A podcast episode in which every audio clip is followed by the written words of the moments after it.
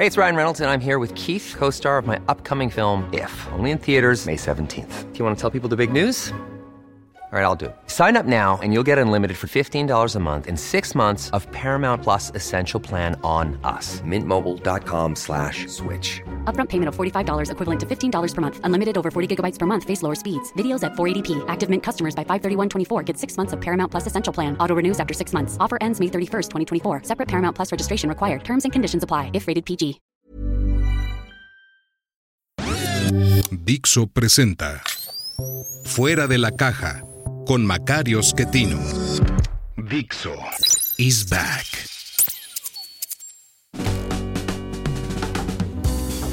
Bienvenidos.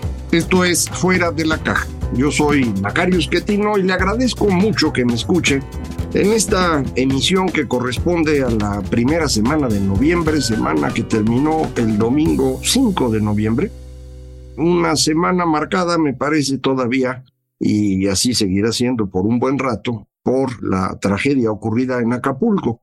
El huracán Otis, como usted bien sabe, destruye por completo la ciudad de Acapulco, también la vecina Coyuca de Benítez y daña muchos otros lugares que originalmente estaban en la declaratoria de desastre que sirve para poder enviar recursos, em, dejar de cobrar impuestos, em, cosas de estas que se tienen que hacer cuando hay una tragedia de este tipo y que requieren cierto andamiaje legal. Parte de eso es la declaratoria de desastre. El gobierno hizo este documento de una manera muy curiosa. No habla del huracán. Dice que hubo viento y lluvias catastróficas, anormales, pero no dice que haya sido un huracán. Ignoro la razón. Debe haber alguna. Es muy probable que estén tratando con eso de evitar que alguien después utilice esta información para decir, pero ustedes sabían del huracán y no avisaron a tiempo y por lo tanto son responsables, o bien que pueda utilizarse para temas de seguros, en donde algunos dicen que en el caso de huracanes no pagan y en el caso de lluvia sí, o cosas por el estilo, la verdad no lo sé, pero sí es un tema que me llama la atención. Y luego, de los 47 municipios que aparecían en la declaratoria original, la cifra se redujo a solo dos, Acapulco y Coyuca. Los otros 45 fueron borrados. Eh, no sabemos la razón, pero creo que tiene que ver justo con lo mismo que le comentaba. Si no hay declaratoria, pues no va a haber reducción de impuestos o reducción del pago de electricidad o cosas por el estilo. Nada más se quedaron allá en estos dos municipios porque pues eh, no los podían borrar, pero si no los hubieran borrado también, esa impresión me queda. La situación en Acapulco parece seguir siendo bastante seria. Creo que el gobierno no ha medido el tamaño del problema que tiene. Ya tiene toda la información y la tuvieron desde muy pronto, pero el presidente no quiere aceptarlo y no quiere porque pues es una tragedia que le pone en problemas el último año de gobierno y eso no, es inaceptable para él. Recuerde, pues ya me dijeron que no se dice enfermo, sino que lo que tiene es un trastorno de personalidad. Entonces le diremos el trastornado. Yo digo que se oye peor, pero pues si eso me indican los que saben, yo les hago caso. Pues el señor aparentemente lo último que quiere es que se le asocie con una tragedia, que tenga que usar recursos ahí, que tenga que atender personas que a él no le parecen relevantes. Él lo que quiere es seguir en el poder. Ya sabe usted, no tiene límite en eso. Yo sigo pensando que es una enfermedad eso que tiene él, pero ya ven, me dicen que no. En este esfuerzo de quedarse en el poder, está apretando muy fuerte a Claudia Sheinbaum, su sucesora, la que él eligió como sucesora. Todavía falta que gane la elección, que no es una cosa que esté ya resuelta, ni mucho menos. Pero aún suponiendo que esto ocurriera, parece que el señor no quiere dejarla gobernar y eso se lo está mostrando desde ahorita en esta disputa que hay por las candidaturas a gobernadores. Recuerde, hay nueve entidades que tendrán elección de gobernador. El Instituto Nacional Electoral dictaminó que cada partido o coalición debe nominar a cinco mujeres y cuatro hombres. Y esto, bueno, pues les complica mucho la selección. Eh, pues donde hay hombres que quieren ser candidatos, van a estar intentando que pues en otros estados sea donde se aplique lo de que sea mujer. Yo pienso que El caso de la Ciudad de México, más allá de si es hombre o mujer, el problema importante es que las bases de Morena que han estado trabajando durante décadas, primero como PRD y ahora como Morena, para mantener a un gobierno de su partido, pues ya quieren que les toque a ellos. Tuvieron gobernantes que venían del PRI, gobernantes que vienen de la izquierda caviar, pero no de los suyos. Y a quien han impulsado todos estos grupos es a la señora Clara Brugada, que en varias ocasiones ha sido delegada en Iztapalapa. Quieren que ella sea la candidata. Claudia Sheinbaum estaba impulsando, sigue impulsando, a quien fue su responsable de seguridad pública, Omar García Harfush, a quien López Obrador no quiere. No sabemos si se debe esto a sus antepasados. Su padre, Javier García Paniagua, fue un personaje muy ligado a la seguridad, llegó a ser secretario de gobernación con José López Portillo. Se dice que golpeó al presidente cuando se enteró que él no iba a ser el tapado, el elegido. El padre de Javier García Paniagua, abuelo de Omar García Harfush, fue Marcelino García Barragán, secretario de la Defensa Nacional en el sexenio de Díaz Ordaz, en el 2 de octubre, pues, del 68, que tanto mencionan en la izquierda. Y bueno, pues desde ahí, viendo que les están imponiendo a un candidato cuyo abuelo fue el represor del 68 y su padre el represor de la guerra sucia, pues entonces no lo quieren. La verdad es que lo que quieren es que ya les toque a ellos, eso es mi interpretación, pero ya ve que hay de todo en estos grupos y el caso es que no quieren que sea García Harfush. Es posible que también lo que no le gusta a López Obrador es que este señor Harfush se ha desarrollado, se creó alrededor de los grupos de seguridad de los exenios de Fox y Calderón, en particular del señor García Luna que ya ve que es ahora el villano favorito, fue la herramienta con la que se quitó de encima Felipe Calderón, el señor López Obrador, entonces pues no lo quiere. Y Claudia fue quien lo puso. Entonces, si le ganan estos radicales, este grupo cercano a López, pues entonces Claudia Sheinbaum habrá mostrado que no tiene poder ni siquiera para nombrar al candidato que va a ocupar la ciudad que ella goberna. Entonces no tendrá poder alguno. Si logra imponer a García Harfuch, es muy probable que las bases de Morena en la Ciudad de México se alejen, se concentren en ganar su lugarcito y no hagan un esfuerzo mayor. De forma que están arriesgando la Ciudad de México. Y creo que detrás de esto está López Obrador. Y está ahí porque, otra vez, no está bien. Tiene este trastorno de personalidad en el cual solo él existe. Nadie más tiene importancia, incluyendo a la señora Sheinbaum. Él quiere seguir gobernando después de la elección. Quiere que quien esté en el puesto le pregunte, le pida, le haga caso. Eso no es nada fácil de lograr. Históricamente, quien llega al poder, pues se trata de quitarse de encima a quien está haciéndole mosca. No siempre se logra, ¿eh? Por ejemplo, Pascual Ortiz Rubio, que fue seleccionado por Plutarco Elías Calles para gobernar, después del asesinato de Obregón y el interinato de Portes Gil, Pascual intentó quitarse de encima a Calles, no lo logró, acabó renunciando. El que le siguió a Belardo L. Rodríguez, pues ni siquiera hizo el intento, dijo, pues si quiere Calles gobernar, que gobierne, yo voy a hacer dinero, e hizo mucho dinero.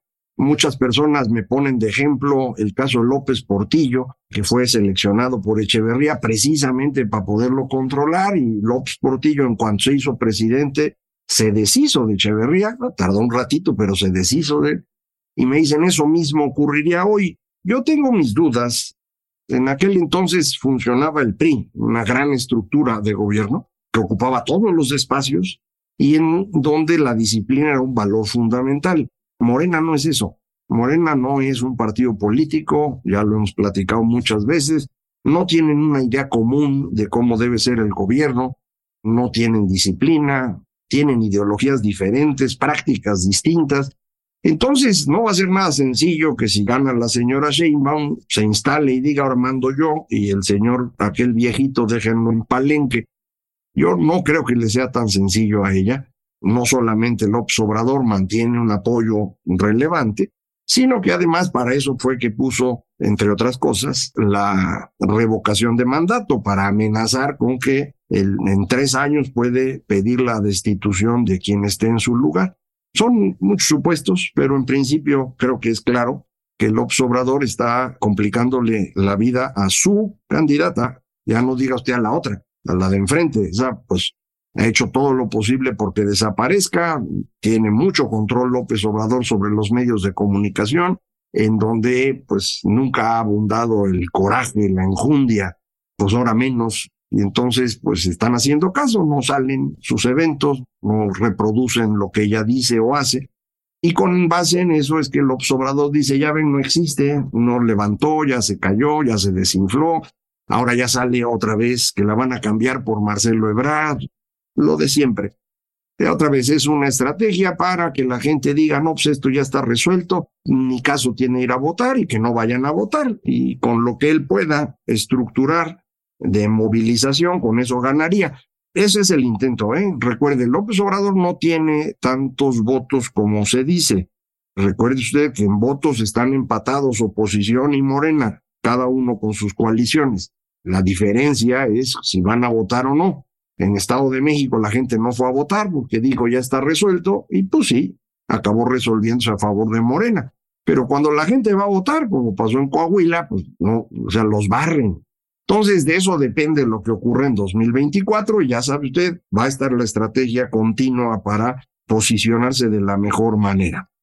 Este inmenso paréntesis acerca del intento de López Obrador de seguir mangoneando incluso a su candidata, lo abrimos cuando empezamos a hablar de lo que está ocurriendo en Acapulco, que sigue siendo mucho más importante, porque, insisto, es una ciudad, dicen, de 800 mil personas, un millón o un poco más en la región entera, en donde hay una destrucción espectacular. Sigue insistiendo el presidente en que hay menos de 50 muertos. Esto yo creo que es evidentemente falso. Hay regiones enteras en donde desaparecieron las casas, ejidos que están alrededor, y ahí pues nadie ha ido. Hay cadáveres por todas partes, hay movimientos de estos cuerpos para tratar de limpiar. Entonces, debe haber muchos más muertos de los que él quiere aceptar. Él es un mentiroso, entonces no le cuesta trabajo seguir con lo mismo. No sé si existe alguna manera de poder hacer evidente que está mintiendo. Eh, no sé si a través de las funerarias, del registro civil o del médico forense. No sé qué se puede hacer, ojalá y se pudiera. Nada más para evidenciar que otra vez es un mentiroso y que la ciudadanía lo evalúe como es y no como él quiere que sea recordado siguen con sus ideas de mandar unos cuantos pesos, celebran que mandaron, no sé, 10 mil o 20 mil o 50 mil despensas. Pues sí, mano, pero son 800 mil personas. Entonces, no, no alcanza con eso. Y ya son dos semanas enteras. No puede uno estar haciendo este intento de solución absurdo. Yo pienso que vamos a tener una gran migración. Para muchísimas personas, Acapulco no tiene futuro en el corto plazo. Te dirá, pero se va a recuperar. Pues sí, pero cuando menos un año no va a haber trabajo para quienes estaban en los hoteles, ya sea las personas que limpian habitaciones, las que atienden la cocina, las personas de seguridad, los que hacen el entretenimiento, los mismos que están recibiendo personas y haciendo el check-in y el check-out. Toda esta cantidad de personas que le ayudan a usted cuando va de vacaciones, pues hoy no van a tener trabajo. Y yo insisto, cuando menos un año. Entonces, ¿para qué se quedan? Muchos de ellos intentarán salir, eh, buscar trabajo en otro lugar en donde sus habilidades puedan ser reconocidas, en Cancún, en Ixtapa, en Vallarta, en Puerto Escondido, en Huatulco. Otras personas pues eh, buscarán en Chimpancingo que haya algo donde puedan desempeñarse o moverse hacia Morelos o eventualmente llegar hasta la Ciudad de México a ver dónde pueden instalarse sin casa, sin los enseres domésticos, muchos de ellos sin dinero. Y esto, pues, no va a ser nada fácil de manejar. E insisto, yo creo que el Obrador no lo está viendo. Él piensa que si dice que hay 50 muertos, con eso va a haber 50. Y si dice que les alcanzan 20 mil despensas, pues van a alcanzar. Si de pronto empezamos a tener esta movilización de personas, me parece pues que esto no va a ser nada fácil de mantener oculto o de distraerlo con dos o tres mañaneras. Siguen, por otra parte, los datos económicos ficticios. Ya se lo platiqué a usted varias veces. INEGI no tiene más remedio que reproducir la información que sus fuentes le dan. Y la fuente, en el caso del tren Maya, es Defensa Nacional. Y ellos dicen que están produciendo como nunca había producido México. Mientras ellos dicen que la construcción está creciendo 50, 60, 70% anual, pues eh, el número de horas trabajadas no crece, el consumo de concreto y de cemento no aumenta, lo mismo ocurre con el acero, que incluso está cayendo su consumo en el país. Entonces, ¿dónde esa construcción? Por más vueltas que le he dado, yo no lo encuentro. Ya fui a platicar con la gente de INEGI, me insisten, ellos no pueden hacer otra cosa que reproducir lo que sus fuentes le dan, pero eventualmente podrán evaluar esto con más detalle y en su caso me ofrecen corregir si ellos creen que los datos están equivocados. ¿Cuándo lo pueden hacer? Cuando hagan el análisis anual de la industria de la construcción y esto será dentro de un año. Si es dentro de un año, pues va a ser después de las elecciones. Y entonces usted se va a enterar que en este año no estábamos creciendo arriba de tres, sino más bien por ahí de dos y fracción. En un punto no es mucha diferencia, ¿no? Bueno, pues no, no es tanta, hasta que piensa uno que si la economía creció un punto menos, pues entonces el tamaño de la deuda, medido como proporción del tamaño de la economía, empieza a ser más significativo. Vamos a ver cómo acomodan estas cosas, hablando del presupuesto el próximo año y de endeudamiento y demás. Al menos hasta el momento que estoy grabando yo, el gobierno, es decir, Hacienda o la Cámara de Diputados, no había asignado un peso de presupuesto para la reconstrucción de Acapulco imaginarán que del cielo van a caer hoteles o cosas por el estilo, o que los mismos hoteleros solitos van a ir a invertir. Pero yo me pregunto, si usted tiene dinero para poner un hotel, ¿lo pondría en Acapulco? Está destruido. Si usted pone su hotel, ¿quién va a ir a Acapulco ahorita? Si de pronto hay 10, 12, 15 hoteles, la gente va a ir. Pero si usted nomás pone el suyo y lo demás sigue destruido, pues nadie va. Entonces es un problema de acción colectiva. Sin los hoteles no puede existir nada de lo demás. Centros comerciales, artesanías, restaurantes, centros nocturnos, entretenimiento, los señores que se tiran clavados, todo eso existe porque hay hoteles. No hay hoteles, no hay nada de lo demás. Y para que haya hoteles necesita usted la coordinación de alguien. Y ese alguien debe ser el presidente. Es el que va y dice, a ver, vamos a hacer esto, esto y aquello. O sea, el que un presidente vaya a un lugar de una tragedia no es porque ahí vaya a resolver muchas cosas es porque muestra que hay alguien coordinando. Y luego ese mismo presidente designa a una persona que va a dedicarse de tiempo completo a recuperar la zona. Va a ver que haya drenaje, que haya agua, que haya electricidad, que se limpien las calles y en principio que haya seguridad. Usted sabe que Acapulco ya tenía problemas serios de seguridad antes del huracán que unos pocos días antes de eso, en Coyuca de Benítez habían matado a varios policías, una masacre. ¿Por qué usted pondría un hotel en Acapulco? Lo puede poner en Puerto Escondido, está ahí cerquita, en Huatulco, en Iztapa, en Vallarta, en Los Cabos, en Cancún. Hay un montón de lugares. Para que alguien quiera invertir se necesita que vea la posibilidad de recuperar su inversión. Es el mismo problema que tenemos con el dichoso nearshoring.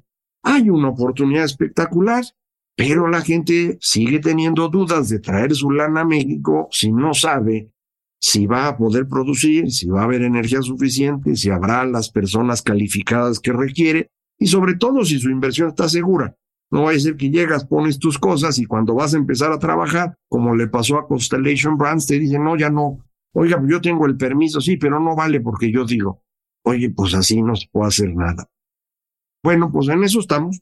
Eso es el eh, contexto sobre el cual nos vamos a mover en 2024. No es nada halagüeño. Yo creo que el caos es una posibilidad muy clara en un presidente que no está entendiendo lo que ocurre, que no se quiere mover de sus ideas y que es evidentemente incapaz. Entonces, no es una buena noticia ¿eh? para los que andan por ahí celebrando que ah, con Otis va a perder popularidad. Se me hace algo de mal gusto. Esto es realmente una tragedia y en eso hay que pensar pero sobre todo lo que hay que tener claro es el presidente no está entendiendo la realidad y es una persona que tiene estos trastornos que ya mencionamos. Entonces, el caos es lo que yo creo que vamos a estar viendo y aquí lo seguimos platicando, no se preocupe, mientras se pueda. Muchísimas gracias. Esto fue Fuera de la Caja.